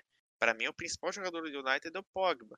Então, perdendo o Pogba, cara, você vai ter um meio muito enfraquecido e você não vai ter como correr atrás do prejuízo, pelo menos nessa janela. Só na, na, na de, verão, na de inverno. Sim. É, só pra fechar o United, então, eu, eu tenho um pouco também. Eu, eu se- eu sempre sou o cara do pé atrás, né? Eu acho que vocês perceberam isso já com alguns anos de podcast. Mas eu tenho um, um pé atrás com o Solskjaer também um pouco. Eu acho que ele teve aquele efeito imediato, né? Assim que ele assumiu, o time ficou, se não me engano, nove jogos sem perder. Foi algo, mais algo até, assim. Até enfrentar o PSG, né? Foi uma sequência bem grande. Mas depois o time, no final da temporada, é, mais também por falta de elenco, né? A gente tem que ponderar isso. Mas eu não sei, uma temporada completa, ou até mais, né? O contrato dele acho que foi bem longo na renovação. Tem um pouco de pé atrás sim com ele. Mas é isso. Vocês têm algo a acrescentar do Manchester Ah, United? ca- O Solskjaer acabou ficando na, na posição que o Mourinho deixou, né? No final da, no final da temporada, não, não Sim, mudou de posição. Mas eu acho que a, que- a questão do que o, só para fechar aqui, acho que o que o Savani falou é, acho que a- essa temporada específica do, do, do United passa também muito pela, pela decisão, pelo destino do Pogba, cara.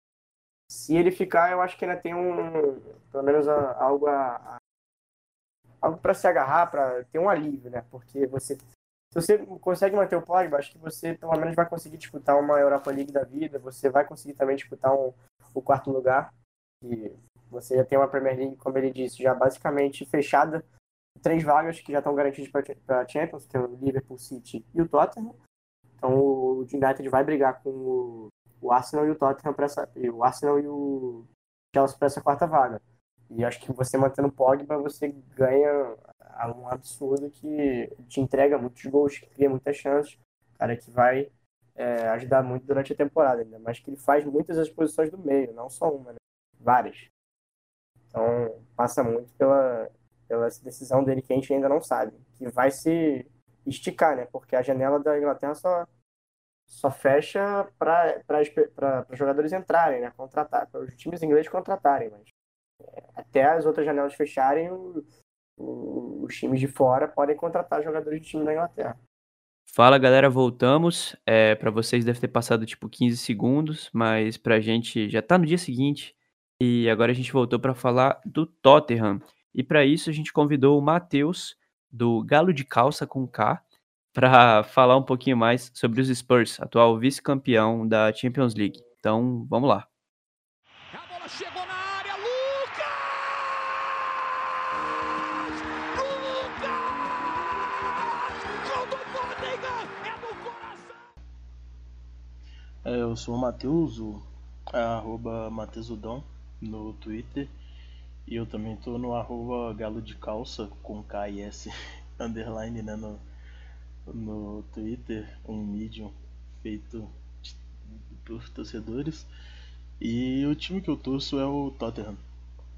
E, bem, a expectativa para o time essa temporada é muito boa, porque como a base do, do time que chegou na final da Champions League foi praticamente mantida, né, com apenas saída do, do Trippier, é, ficou realmente muito, muito bom pro, pro elenco com as adições agora de Giovanni Lo Celso, Tanguy Ndombele e Ryan Sessegnon, porque são posições que, que o time estava carente ali no meio de campo com o Ndombele, porque estava uma, uma posição que não tinha, assim, Sissoko no, no ano passado, na temporada passada foi uma foi uma incrível adição assim para o time, ele conseguiu mostrar o seu melhor futebol e foi, foi, foi bem surpreendente mesmo como ele pôde melhorar o meio-campo do Tottenham, assim podemos dizer, que sem ele não estava não tava funcionando.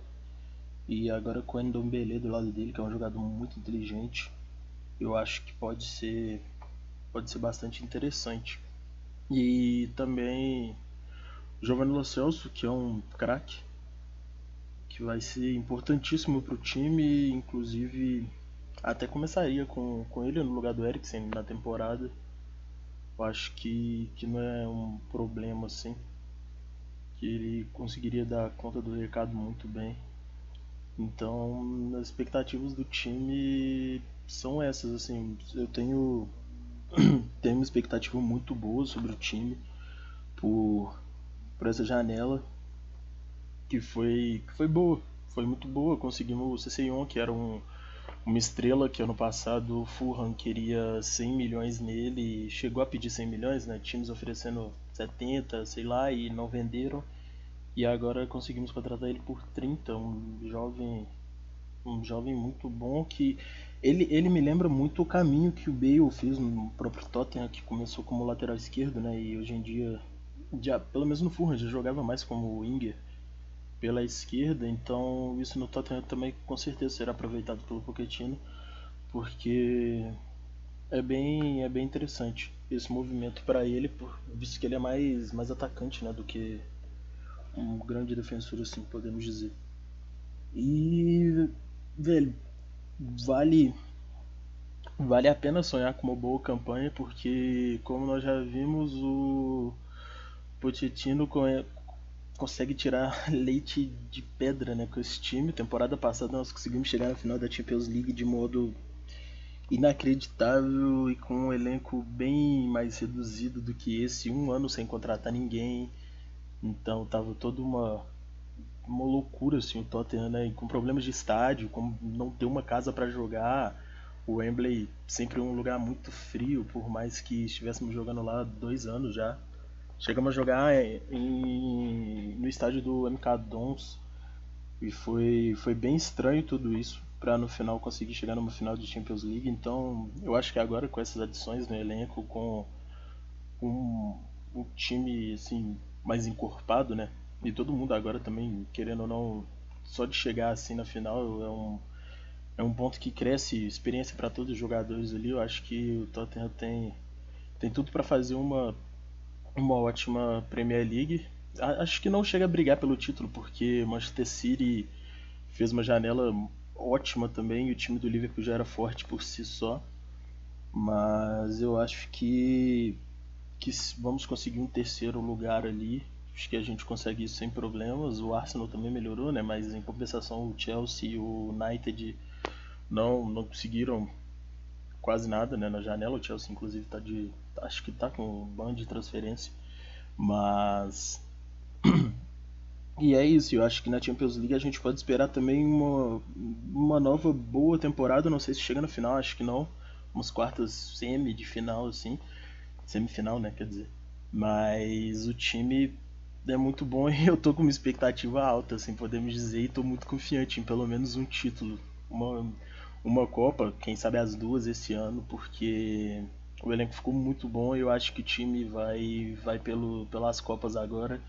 E, enfim, minha expectativa é pelo menos uma Copa. Valeu. Então, bem como o Matheus trouxe pra gente, o, acho que o maior trunfo dos três candidatos aí a, as primeiras posições da Premier League, City, Liverpool e Tottenham, é a manutenção do elenco, né? O elenco que já estava encaixadinho, né? Com um treinador excelente, dos melhores do mundo atualmente. Mas, dessa vez, eu acho que a gente pode falar que o Tottenham fez a melhor janela de Londres, né? Uma coisa que a gente pode estar tá tendo inédita aí né? nesse milênio, talvez. Tottenham contratou muito bem e o Pochettino elevou demais o patamar do time. É, Savani, você acredita mais que o sucesso do Tottenham passa pelo entrosamento das peças que já estavam aí ou pela chegada dos novos jogadores como Endombele, como o Celso? Cara, eu acho que o que sustenta o Tottenham é, ser favorito é, agora ao título é o trabalho. É basicamente da mesma linha que eu falei, do Klopp e do Guardiola também no, no City, né? Manutenção do trabalho é algo que é sempre bom, que sempre facilita um time de média grande porte a conquista de grandes, de grandes, de grandes conquistas. Tinha um técnico espetacular. Acho que a, a temporada eh, passada, o próprio Matheus falou, já diz sobre si. E com a adição desses grandes jogadores, acho que era uma posição que o Tottenham era até um pouco carente e chegou logo o Lo Celso e o Ndombele, são jogadores jovens de muito potencial, de muita qualidade técnica. O Ndombele é um cara que tem uma posição física muito bom, um jogador veloz, é um box-to-box. O Lo Celso é um cara mais técnico, um cara mais armador. O Cessanhão que pode fazer a, a lateral e também pode jogar avançado. Cara, é um time que é muito bem treinado, já tem um modelo de jogo bem, bem formado e tem jogadores jovens chegando para elevar esse time de patamar. Então eu coloco o Tottenham ao lado de Manchester City e Liverpool na, na, na, na conquista, na, na, conquista, na briga, né? Pelo título. O Tottenham brigou com um time muito inferiores já. Não estou falando da, da, temporada passada, estou falando das anteriores, que te, chegou a disputar com o Leicester e, na minha opinião, um time inferior ao que tem hoje. Então, eu acho que é mais um motivo para o Tottenham brigar lá em cima. É, além de correr por fora dessa vez do Champions League, eu acho que vai ser mais difícil. Mas é a chance do Tottenham, de fato, brigar e, por que não, conseguir um título. Né? Pelo menos brigar eu tenho certeza que vai. Agora, se vai ganhar ou não, são outros 500. É, e Lucas, qual que você acha que é o atalho para o Tottenham sair dessa fila de títulos aí? É, não, primeiro que você, só um negócio que eu queria comentar, que você tinha falado que essa janela do, do Tottenham tinha sido a melhor de Londres, eu acho que eu iria além ainda. Eu acho que foi a melhor do Big Six. Acho que eu coloco ela ainda acima do, da do City. É, falar um pouquinho só do, do Andão Belê, do, o Luciano Savani já explicou muito bem. São dois caras que se completam. É, dois caras que o, o Andão Belê principalmente consegue unir a parte física com a parte técnica. É, o Lo Celso mais com esse, com esse refino, né? Consegue na, na criação é, ajudar tanto quanto na, na, na marcação. O cara que consegue unir essas duas coisas. Mas falando sobre esse atalho mesmo para para conseguir algum título finalmente, né? Porque o Pochettino desde que assumiu o Tottenham é a única coisa que ele vem devendo. É, inclusive é muito cobrado por causa disso ainda. Talvez seja a única coisa que a galera pega no pé dele é quanto a isso. É, é uma pena que essa geração do Tottenham, essa, essa, esse auge que o Tottenham vive, tenha, esteja participando na mesma época que do auge do City e do Liverpool. Porque eu acho que é o principal fator para eles não terem conseguido conquistar nada nesses últimos anos. Até porque você tem um City que domina basicamente tudo domesticamente. A gente viu, conquistou todos os títulos no, no, no, último ano, na última temporada, feito inédito, né? Então, eu acho que o caminho para sair é basicamente, cara, tem que, acho que como ele, o Matheus falou no, no, no áudio dele, é, são as Copas. É, não a Champions League, que eu acho hoje, acho que agora fica muito difícil, apesar do, do Tottenham ter, ter se reforçado. Óbvio que pode acontecer, a gente nunca sabe. Na última temporada ninguém cravaria um Liverpool e Tottenham na final, mas hoje eu acho muito difícil que o Tottenham faça a mesma campanha e saia ainda campeão. Mas eu vejo o caminho muito mais fácil, por exemplo, numa Copa da Liga, numa FA Cup, porque os clubes, até chegarem numa, nas últimas fases finais, é, por exemplo, nas quartas, nas semis, eles poupam, eles poupam muito. Então, se houver algum confronto direto, o Tottenham deve, de, deveria investir, cara, deveria usar o time titular mesmo, coisa que às vezes não, não tem feito. É, o Pochettino olha muito para os pontos corridos, olha muito para a Champions League, mas a Copa ainda deixa a desejar né, nas Copas domésticas. Então, acho que o caminho é por aí, como ele falou. Até porque você brigar um ano inteiro também na Premier League contra City e Liverpool é muito complicado. Você não vai conseguir manter o nível. Até porque esses dois times, eu acho que eles estão muito acima ainda. Eu acho que o Tottenham está mais perto do City do Liverpool do que do, do Arsenal e do, do United e do Chelsea, mas é, a diferença ainda é grande. Você ainda vai ter que ter alguns anos para diminuir essa diferença e acredito que nesse ano o caminho é ir pelas Copas mesmo, que eu, acho, eu vejo possibilidade de ganhar, até porque mata-mata, é, o Tottenham conseguiu eliminar o City ano passado na Champions League. Então, é, acho que o caminho vai por aí. E assim, não que esteja errado também ele olhar para a Premier League e para a Champions, né? São as competições mais importantes. Mas para o torcedor que cobra título, tem que ser pelas Copas mesmo, né? O jeito mais fácil. Exatamente. Mas não acho que ele vá fazer isso, né? Acho que até na Inglaterra há uma, uma certa desvalorização quanto aos títulos de, de Copa, né? Os times acabam rodando, usando mais para rodar. Não só na Inglaterra, elenco. né? Acho é, no Brasil que a gente tem uma, Brasil, uma, né? uma, impressão que os caras gostam mais de vencer a Copa do Brasil do que brasileiro. É, aqui os caras poupam no brasileiro, né? Engraçado isso.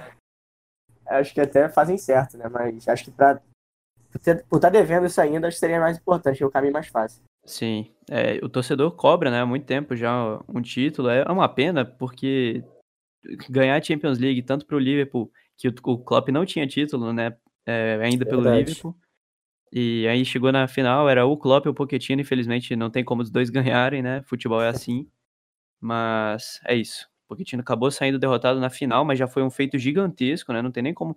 Pô, isso, isso para mim, chegar na final da Champions já é muito maior do que qualquer título de Copa Doméstica, né. Então, mas porque é, o torcedor é, gosta da, da volta olímpica, da taça. Né, mas na circunstância do Tottenham, eles chegarem na, como eles chegaram na final da Champions League, foi um negócio muito mágico. Não, é uma das campanhas mais lindas que eu já vi. Aquelas duas viradas ali, pelo amor de Deus. Viradas não, né? Do City foi. Tipo, conseguiu segurar até o final ali. Foi, foi praticamente tudo, a né? virada, né? né? Porque o gol do VAR. O gol do VAR foi de virada, pô. É, é como de título, parceiro. Foi lindo, a foi lindo. A anulação ali tá maluco. Mas contra, e contra a Ajax também, do jeito que foi, o time da Ajax totalmente hypado. É, foi uma campanha maravilhosa. A gente espera que possa chegar longe também nessa, nessa edição, né? Porque time tem e não vai faltar agora é, o elenco, né? Que o Pochettino sempre deixou de contratar, agora ele decidiu abrir, tirar o escorpião do bolso e trouxe jogadores bons, jogadores caros. E vamos ver se vai trazer resultado, né? A gente espera que sim. E vamos ver se o Eriksen vai ficar também, né? Importante.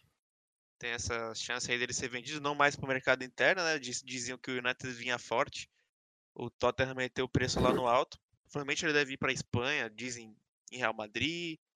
Alguns falam em Barcelona. Eu, sinceramente, acho que ele, que ele vai ficar. O problema é que em dezembro ele já pode assinar pré-contrato com outro clube, né? E Sim. ele é um cara que tem valor de mercado muito alto, é um jogador muito bom, fundamental no time. Eu não vejo com bom, assim, eu não vejo, não acho que ele vai renovar com o Tottenham. Então pode ser uma perda sentida. Eu acho que o Tottenham vai tentar negociá-lo, até porque contratou jogadores que possam repor, né? Não na mesma característica, não no mesmo nível, mas podem chegar. O Lo Celso consegue fazer a função dele. É, o Matheus falou isso no áudio, né? Sim, falou ele. O Lo Celso, quando tiver temporada no Betis, ele até jogou mais avançado do que ele costumava jogar. Então Sim. ele é um cara muito polivalente, isso é muito, muito importante. Completo, muito completo. Eu não sei se vocês viram a manchete do ESPN agora, que posta as notícias da ESPN, que postou jogador que não serviu para jogar no PSG de Neymar e Mbappé chega ao Tottenham. Nossa. Ah, meu... é, mano. O cara, é. o cara, foi queimado por um pênalti no mata-mata de Champions, aí não serve mais. Não, o PSG. Tanto que o PSG sente falta até hoje, velho. Mas a manchete, Isso. pelo amor de Deus, velho. Só não superou a dos torcedores do Chelsea atacando o Davi Luiz. O restaurante do Davi Luiz. A página de avaliação, né? Puta, muito bom também. Muito bom. A Premier League oferece coisas maravilhosas pra gente. Mano, o torcedor puto é patrimônio, velho. É, velho. Tanto, tanto no Brasil quanto no mundo afora é muito maravilhoso. É isso. Então, a gente agradece a todo mundo que ouviu até aqui. O podcast ficou bem grande, até maior do que a gente esperava, do que é, é nosso costume, né? Mas Premier League sempre tem muito assunto. Por mim, a gente já ficava mais tempo ainda falando aqui. Mas chegou ao fim. É, agradecer a todo mundo que participou, todo mundo que enviou seus áudios. E a vocês que ouviram a gente até o final também. Então, um forte abraço pra todo mundo. A gente espera voltar mais tempo nessa, nessa temporada, né? Pra falar mais de Premier League, que é um campeonato que a gente adora. E também as outras ligas europeias. Valeu? Forte abraço, galera, e até a próxima. Valeu, galera. Até a próxima. Valeu, galera.